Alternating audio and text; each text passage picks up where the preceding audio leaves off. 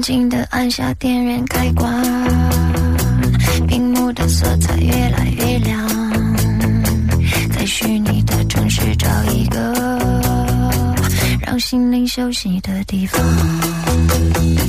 高速的连线传送思想，跳跃的文字透露愿望，安慰的话比亲密拥抱，仿佛更真实的触碰。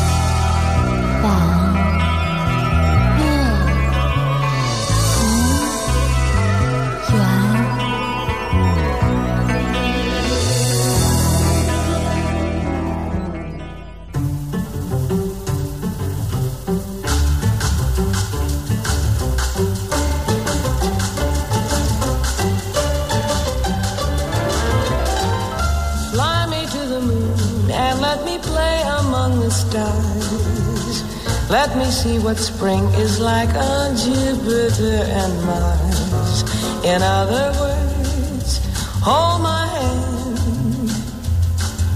In other words, darling, kiss me. Fill my heart with song and let me sing forevermore. You are all I long for, all I worship and adore. In other words, please be true.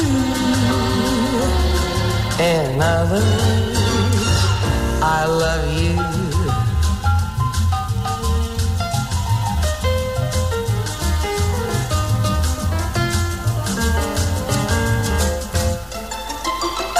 嘿，你好，欢迎收听《网络奇缘》，我是阿紫紫，也叫刘晶。我们相聚的地方在三 w 点 fm 九七四点 com 点 cn，刘晶的论坛。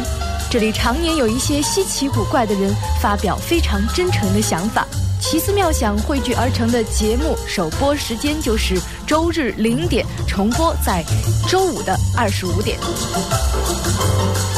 这首歌叫做《Fly Me to the Moon》，带我去月球。这个时候，刘晶真是需要这些欢乐的音乐来让自己兴奋一点。这两天好累呀。中歌榜的颁奖礼好像不是在直播，就是在各个地方蹦来蹦去，不知道大家的意见怎样？好听吗？好看吗？当然完全不是指我个人，而是颁奖典礼。Please fly me to the moon. Fill my heart with song and let me sing forevermore. You are all I long for, all I worship and adore. In other words, please be true. In other words, I love you. I love you，然后就是摇来摇去，摇来摇去，摇来摇去，这首歌就要摇摆着结束啦。每一次，如果有人说《网络奇缘》这个节目不就是念一念帖子、放一放歌，我就会肚子里暗暗生气，心里想这么多工作都是看不见的。但是今天。嗯，我好像确实准备的不是特别好，因为，嗯，不能说是因为工作忙的缘故，因为我原先认为很有价值的可以加到节目里的一个新的东西，事实证明它并不是那么有价值，这再一次证明了大家千万不要相信广告，或者是，嗯，在没有试用之前呢，不要买。说的不会话了，不是在推销什么呃产品之类的，因为很多人深夜的时候如果不听广播呢，他们会有看无聊电视的习惯，而且因为是在深深的夜里，时间观念就不太的强。像我有一个好朋友啊，当家里一个人的时候呢，他下班又很晚，晚上就会看电视，看到一点钟、两点钟，那电视上都是那种大段大段的推销广告，推销某一种产品，N 种人上去现身说法。第一次、第二次看的时候，他还在说我。绝不上当，绝不上当。第三次、第四次已经在琢磨着该怎么买了。第五次他就买了，第六天他就后悔。同样的例子也证明，现在连书的广告都是不可以相信的了。阿紫紫被一本书骗了。具体的桥段我们放在节目结尾的时候再说吧。今天的主题呢，应该还是萦绕在童年的伙伴上。设一些这种比较旧的主题，基本上是有活跃大脑的功能。因为阿兹兹本人的记性也是不太的好，每次和朋友在一起聊天，他们都会说：“咦，小时候是怎样怎样怎样的。”我都像听别人的故事一样听啊，是这样的呀。甚至大学时候的事儿都已经忘得差不多了。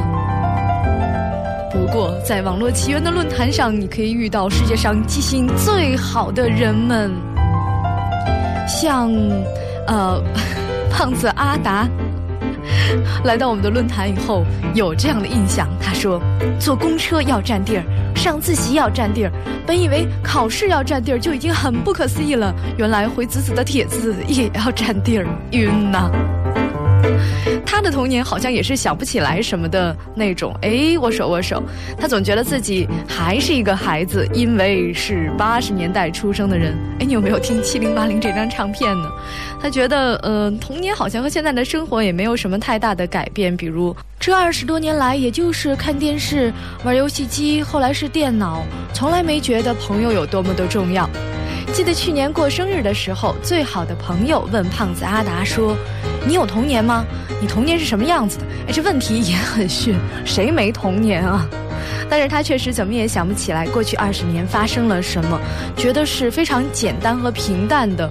我想很多人，嗯，可能还是有很多人都有这种印象吧。现在不用为我的记忆比较差而感到不好意思了。大花。记得童年有一个感觉，我想很多人，呃，都会有点羡慕他。他记得那个时候，呃，他小时候住在小汤山，在那边不但是有温泉，还有很多很多好玩的东西。呃，他会找来小朋友在家一起玩动物园的游戏。家里呢有很多动物的那个塑料的小模型，还有一个绿的栅栏，大家都有角色，一玩能玩一天。玩累了，这才是重点。玩累了，还能赶上外面推车卖小豆冰棍儿的。这时我就从家里数着钢镚儿，凑着钱到外面去买，很惊奇的发现自己有那么多的钱，可以请五个人以上的人吃冰棍儿。童年您就是大款了呀，很令人羡慕。羡慕归羡慕，不过对大多数小朋友来说，童年和钱真的关系不大，最穷的就是小孩了。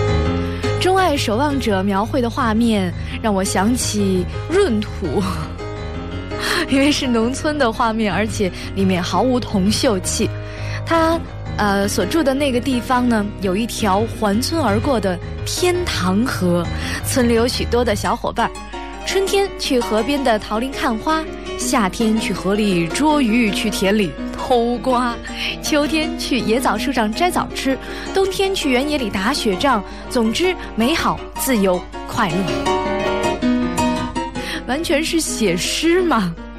另外呢，就是这种像青丛一样，呃，虽然无幸住到农村去，但还是有幸住在平房里。他自我感觉就比那些住在楼房里的小朋友生活的更加丰富多彩，至少没有钢筋水泥的墙板，好像大家彼此见面会更方便一些。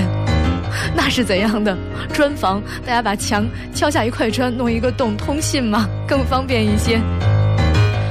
的场所，他记得倒也没有。不过呢，就在胡同里面开战吧，踢球、砍包、叫号什么的多了去了。反正能玩的都玩遍了，有的时候也会，嗯，要批评这个举动。如果现在还有人这么孩子气的话，拔人家气门芯儿什么的，一直到天黑都是满头大汗，谁也不愿意回家，就坐在胡同的路灯底下下棋。记得那个时候有个路灯，好像接触不良的样子，总是一亮一灭的。于是，我们就特意搬个小板凳，都聚到那个路灯的下面讲鬼故事。直到把自己吓得不敢动，浑身起鸡皮疙瘩为止。对比鲜明的是，这里还有一段 P.S.：在享受游戏快乐的同时，还要注意躲避来来往往的车辆。在那么艰苦的环境中，还能玩的那么高兴，容易吗？怕是你过两年就自己会长成那种开车族了。你觉得开着一辆车，小心翼翼的，不但要钻胡同，还要躲避来来往往踢球的小朋友，容易吗？十一是网。还是移回来到他最快乐的日子吧，因为可能跟很多朋友的童年是一样的。放暑假的时候，家长白天去上班，大家就能没有顾虑的放心大胆的玩。最常去的是离家很近的什刹海，到那儿去钓鱼捞虾。最常干的一件事是几个人凑钱去买冰棍儿，听听。刚才大花还能请别人吃冰棍儿呢，你们怎么没碰上呢？然后是。你一口我一口的分享啊，狼多肉少啊。那个时候还有个规矩，就是五点前一定要赶回家去，然后继续发扬团结互助的精神，在一块儿写作业。家长下班回来一看，哟，学习呢。童年的伙伴们现在已经上大学或者上班了，虽然还都住在一个院子里，不过已经很少见面。不知他们是否还记得这一切，或者被更美好的东西暂时代替了。不管怎样，那些最快乐的时光是他们陪我度过的，不想忘本。如果可以，这些青葱想记住一辈子。You make me feel so young. You make me feel like spring is sprung. And every time I see you grin, I'm such a happy individual. The moment that you speak, I wanna go and play hide and seek. I wanna go and bounce the moon, just like a toy balloon. You and I, we're just like a couple of tots running across the meadows, picking up all those forget to me nuts. You make me feel so young. You make me feel there are songs to be sung, bells to be rung, in a wonderful fling to be flung. And even when I'm old and gray, cause you make me feel so young.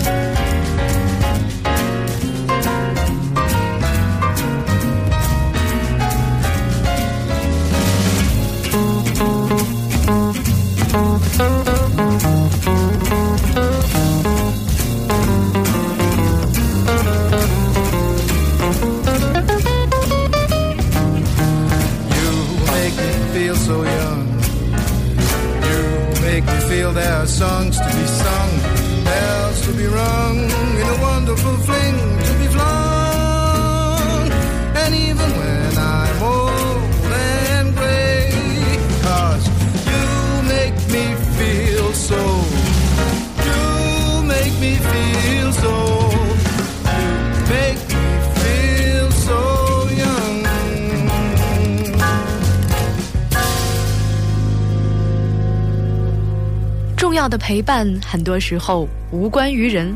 风铃游飞记得他小时候最喜欢的东西是沙子和砖头，啊，对一个几岁的孩子来说，沙子和砖头能做的事情就是盖楼房，从设计到完工，就他一个人就能做好了。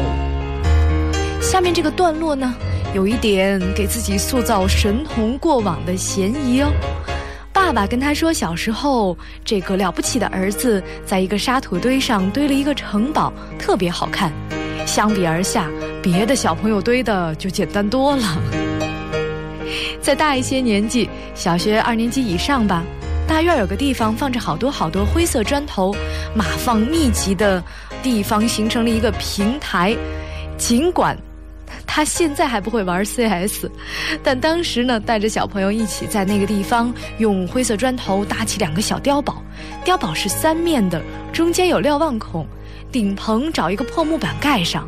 之后我们假装两军对阵，用嘴来模仿音效，战争挺激烈，时不时还休战一会儿，走到对方的碉堡内窝着腰聊上几句，一会儿再接着打。记不得过了多久，那些组成大平台的砖头被码成了一个个整齐的树堆，是竖着的、堆放的这两个字，就不再去那儿了。那儿前几年盖起了塔楼。其实说到这些玩具。很多小孩小时候好像整天都是脏兮兮的，因为会滚在如果有幸周围是工地的话，当然也很危险啊，就是会玩沙子、玩石头、玩砖头。呃，第一次看到空心砖的时候，还觉得非常了不起。嗯，拿回家说叫浮石还是怎么？总之呢，小时候如果上过一点点的像自然课或者是化学课，就老整天。巴不得能够在那个石堆砖堆里刨出宝来。我记得那种石头，如果它有可能是被砸开的，有一个尖角，啊，不是，应该是凹进去的那么一个角度的话呢，你用另外一块原石，在它上面摩擦，就能有那种滋扭滋扭的声音。总之，其实挺难听的。但小时候真的好像捡到宝一样，口袋里老装着一堆石头，脏的不行。但是非常好玩另外就是像如果有有幸有草垛的话，小孩子一定是第一个，或者说是第一群勇于往里面跳的。回家的时候，口袋里又会多了几根稻草。相比起来，洛文欧的伙伴就要高级一些啦。嗯，虽然还是有一个声明要声明，就是我们完全支持禁放，就是禁放烟花爆竹。虽然想起来呢，可能放花也是有一定的乐趣，但是想到大年三十晚上，如果家里有老人的话，整整一夜的炮声，根本就完全无法入睡。我觉得真的是心脏病都会被吓出来，有的时候玻璃都会被震裂，所以禁就禁吧。我小时候对炮竹也是不太感兴趣的，因为那个炸得震耳欲聋、心惊肉跳的感觉，对小孩的脆弱神经也是一种摧残。而对花就完全不同了。如果有非北京生长的小朋友呢，我怎么搞得跟幼儿园阿姨似的？就是正在收听的人呢，这个花儿，不是说那支乐队啊，是说花，就是指的放的那个烟花是要不带儿化音的。那时他记得北京专门售卖烟花爆竹的门脸儿，几乎从每年的一进腊月就开始生意兴隆。腊月，腊月就是十二月，那没错，总之就是春节之前了，仿佛是那点儿火药味儿带来了年的气息。挂鞭二踢脚麻雷子就不说了，好像只是按多少响来分，撑死了分一个大鞭小鞭都是清一色的大红纸，但是花的种类就多了去了。二龙戏珠，金鱼喷水，小狗吹气球，青蛙跳，熊猫蹬球，陀螺、坦克、飞机，窜天猴，七彩珠，惊天雷，工艺之精细，设计之巧妙，简直是展示了，展示了 中国人民智慧对火药的应用技巧。您是褒是贬呢？那时候买花除了零售，还可以按盒买套装，就像买点心匣子同样的原理。越贵的盒子，花的种类越多，做工也越精细。一般呢，这个小朋友就会缠着大人买最大的盒子，大人们一般也会痛快的掏钱，因为大年根底下的谁也不想跟孩子生气。而且那个时候的观念好像是放的越多，来年越旺。于是到了大年三十儿，大人们在家看晚会包饺子，全院的小孩就拿着各自的花炮盒子到院子里集合，比谁的花儿多，谁的花儿做工好看，然后就开始轮流放花啦。大家都想展现自己的花，但是谁也不愿意先开始放。这群孩子心眼儿可多了，因为就怕放没了以后干看着眼馋。一般从比赛开始。各选一个汽车或者坦克，一字排开，看谁的开得远；或者各选一个呲花，就是看谁的时间长。呲花是不是就那种好像一根线似的，然后点了以后，好像一根软的香一样在那儿呲？总之，等比赛一结束，大家也就忘了要省着自己的花，轮番上阵，各显神通，看谁的更好看，变化更丰富。或者。这个或者我知道为什么花也是要禁放的，拿窜天猴崩白菜堆、煤堆、雪堆，总之第二天院子里的堆们都会矮下去一截儿。最郁闷的是，有一年院子里的一个小朋友，他的窜天猴方向失控，窜到了自己放在地上的花炮盒子里，于是就是一个哭声，而其他呢是一片兴奋的笑声和叫声。花放完了，并不算完。大家还要把那些精致的，像是一件件民间艺术品的花壳收藏起来，甚至初一那天早上还要到大街上或者别的大院搜寻没有的、自己没有的那种好看的花壳。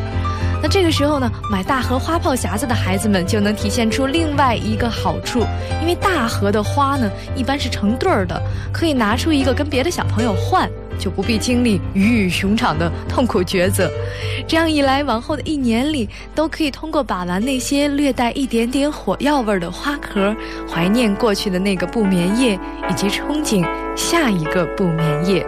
小时候，我一直有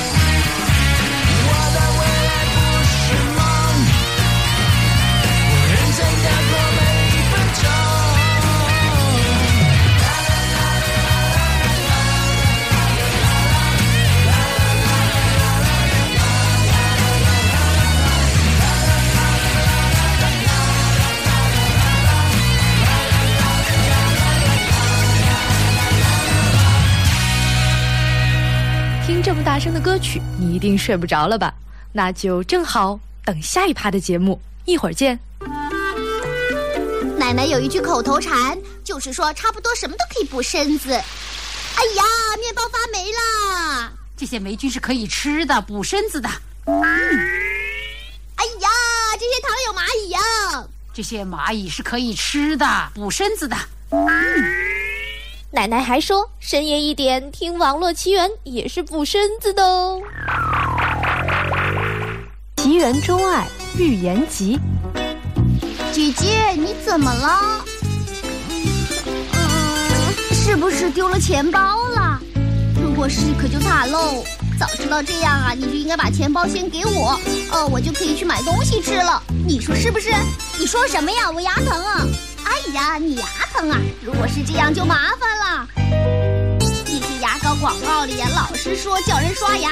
哎呀，你真是烦死人了！我希望牙疼的是你，而不是我。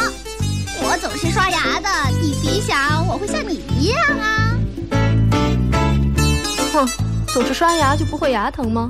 世界上有种东西叫智齿，有人会一直疼到四十岁，所以珍惜不疼的日子吧。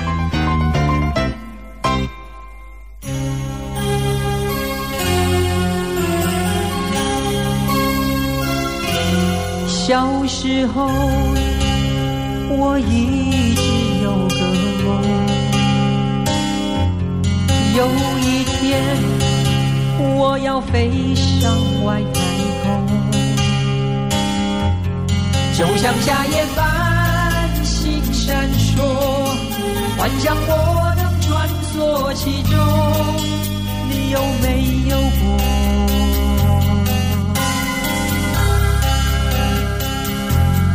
小时候，渴望说中的成熟；长大后风，我有雪亮的天空。风雨却让世界不同，面对遍体鳞伤的痛，你有没有放弃梦想的冲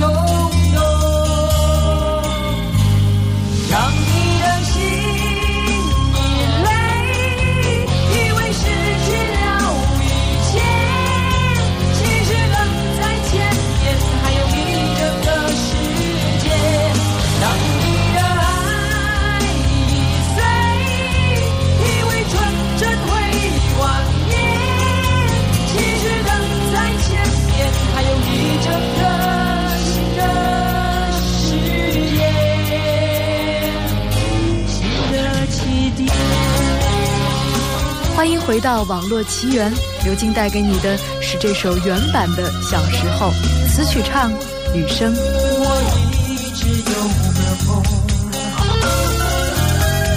有一天我要飞向外太空。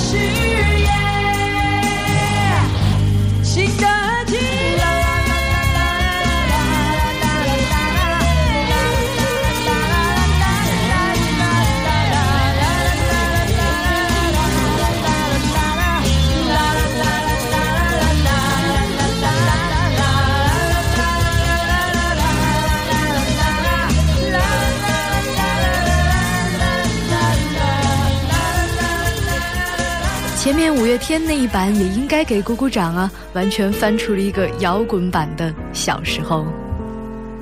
你的小时候是流行的、hip hop 的、摇滚的，还是？今天看人在电视上跳 hip hop，有点结巴，看着真是像小时候流行的那种霹雳舞啊。刘然二八那边几点要减八，对不对？现在要和大家分享你的童年伙伴了。其实我觉得你这个故事也可以讲给你现在身边的同学听啊，问问他们小时候有没有一条 secure blanket，就是安全毯子。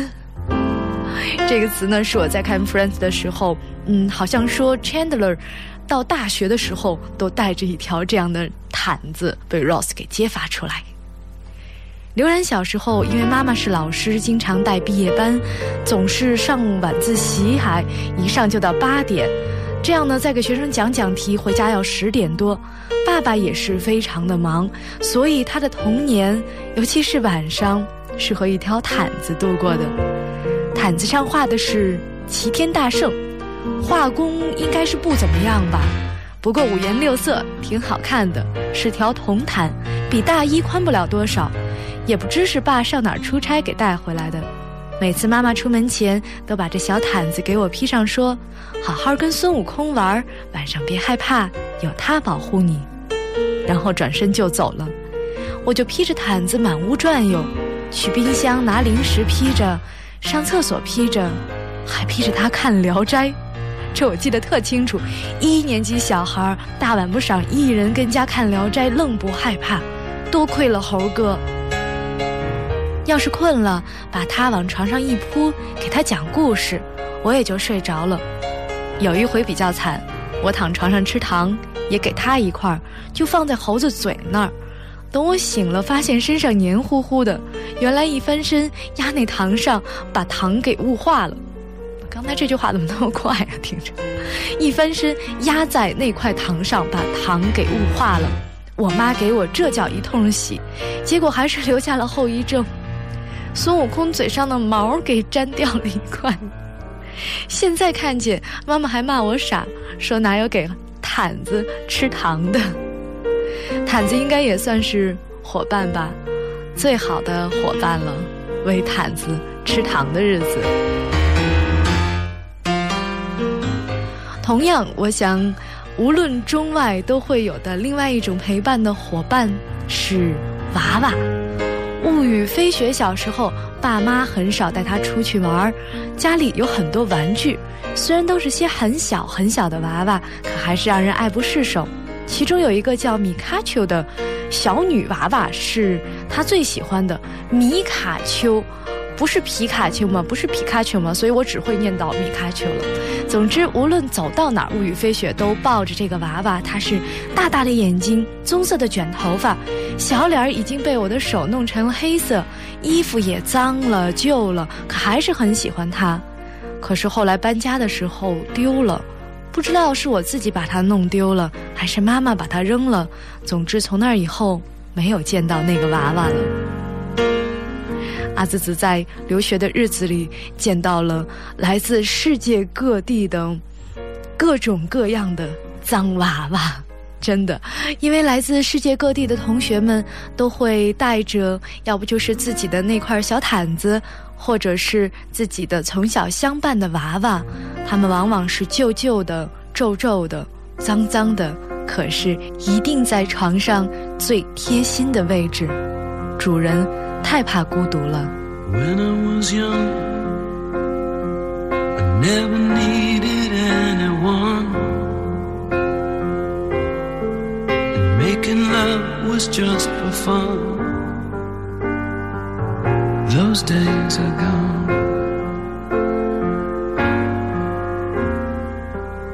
Living alone, I think of all the friends I've known.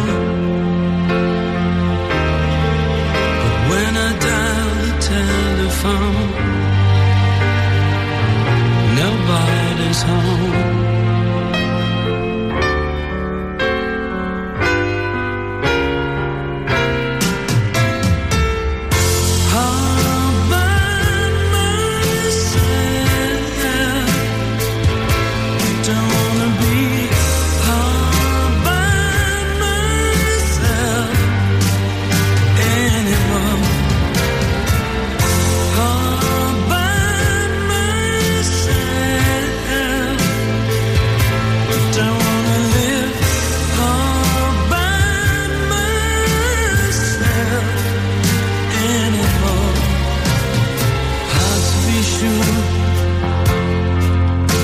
Sometimes I feel so insecure. And love so distant and obscure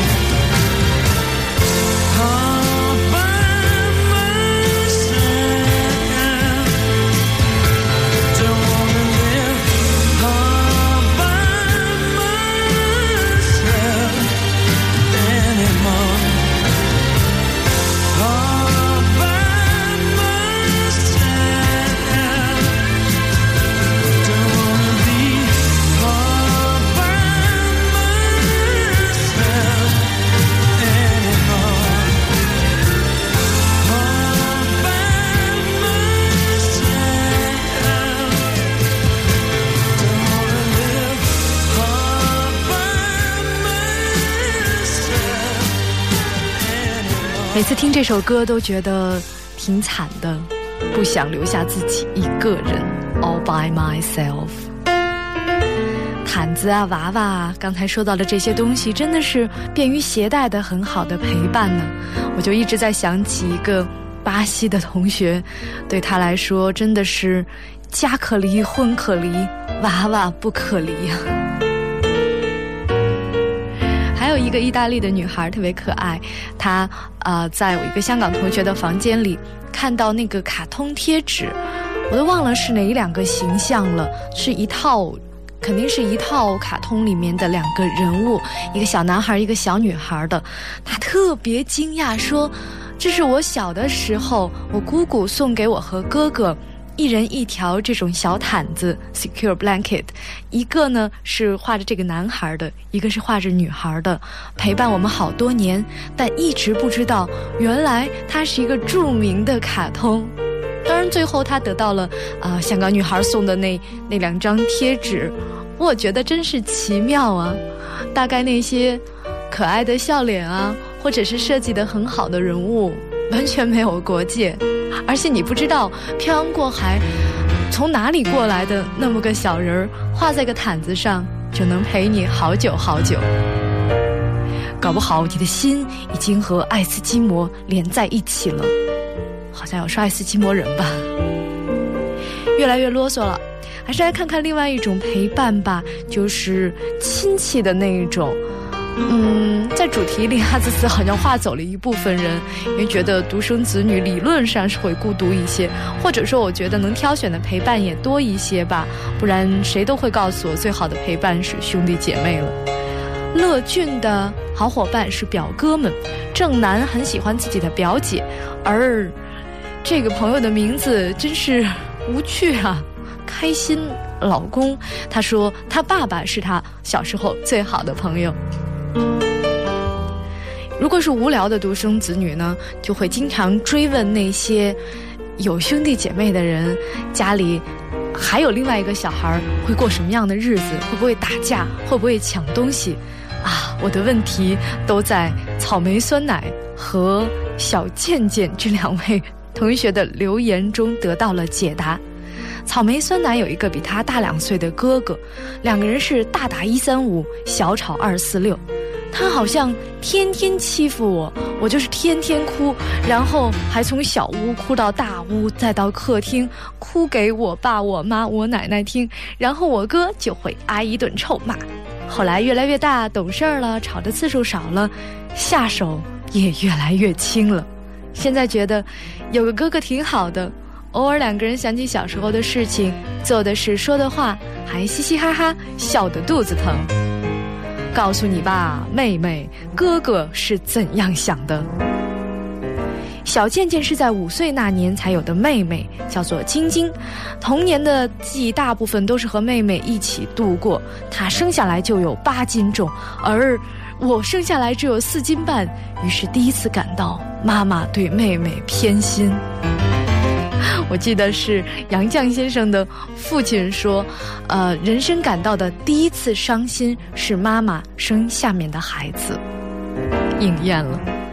小健健说到现在自己还记得很清楚，妹妹刚出生那天的情景，跟爸爸在产科外等着，坐在医院的塑料椅子上，闻着那个消毒水味道混着酒精的味儿，一直在害怕，就是小时候打针吓的。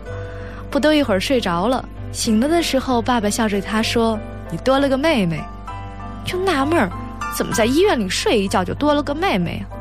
看到刚出生的妹妹，吓了一大跳，这么丑。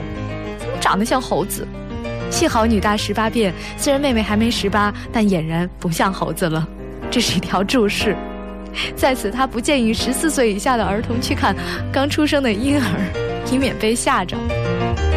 有了妹妹的感觉，突然感觉好吃的会在一瞬间消失。她是典型的好吃型，我怎能善罢甘休？吃饭的时候，我家的桌上就会出现自己和妹妹为了争夺饭菜都站起来夹菜的情景，嘴里还没咽下去，又是一筷子往嘴里送，那是吃饭，简直是战斗。局势快不能控制的时候，妈妈就会一拍桌子：“好好吃饭。”两个人又像小猫一样温顺了。妈妈总是说：“你是哥哥，应该让着妹妹。”就会看到他得意的笑。我当然不服气。他刚出生的时候八斤重，我才四斤半，我多吃点怎么了？没等妈妈说话，妹妹就会说：“是你没本事，谁让你在妈肚子里不多吃点的？”童年就这样在打来打去中度过。现在我上大学住校了，每星期回一次家。妹妹突然变得会粘人，只要我没课，就让我回来，拽着我一起逛街。有时会指着几千块钱的项链说：“等你挣了钱。”哥啊，可要给我买这个、这个，还有这个。唉，我的老妹呀，这才叫女大十八变嘞。妹妹已经发现外面的世界有多艰难，有个依赖有多么好。就这样吧，梦想重新开始吧。人生有许多阶段要去闯。就算到一个完全都陌生的地方，也会有熟悉的阳光。我不害怕，因为我都知道，在每一个人心深处的地方。都有一个梦，蠢蠢欲动在发亮，带领我们勇气去摊开。如果我太倔强，还请你多包涵，请你给我自己的力量。我不怕，我不怕，站在舞台的中央，自己人生的主题歌，自己去诠释演唱，每一句每一段都有自己真实的感想，把感动落在过程共鸣的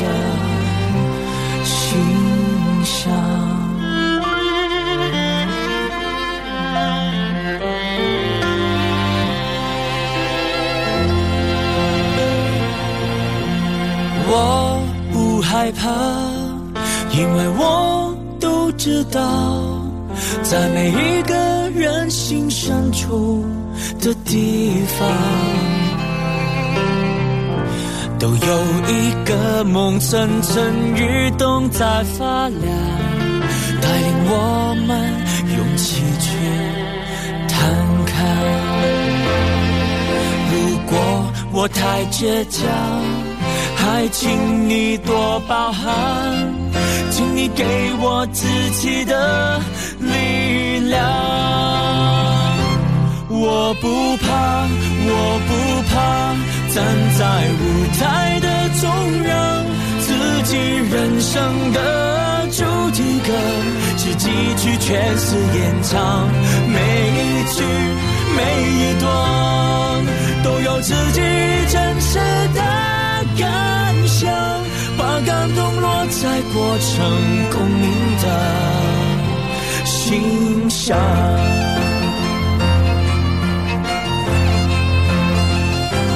我不怕，我不怕，站在舞台的中央，自己人生的主题歌，自己去诠释演唱，每一句和每一段。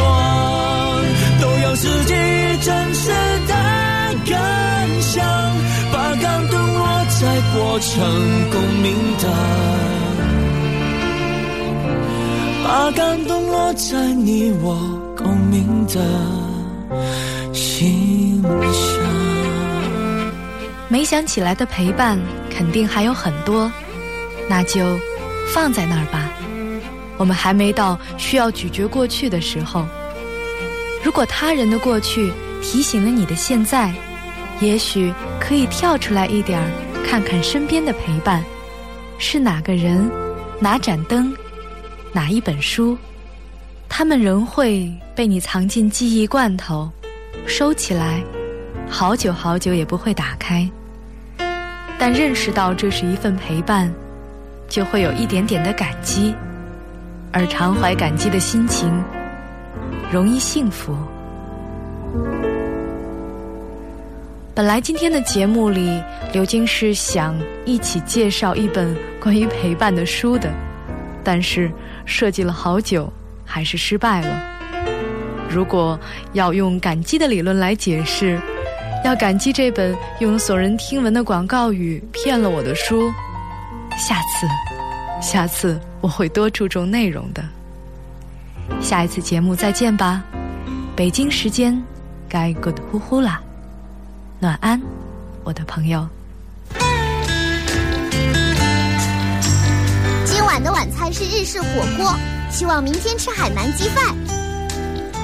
如果家里有钱，当然要什么有什么，但是家境清贫也可以过得健康快乐。晚安啦各位。拜拜。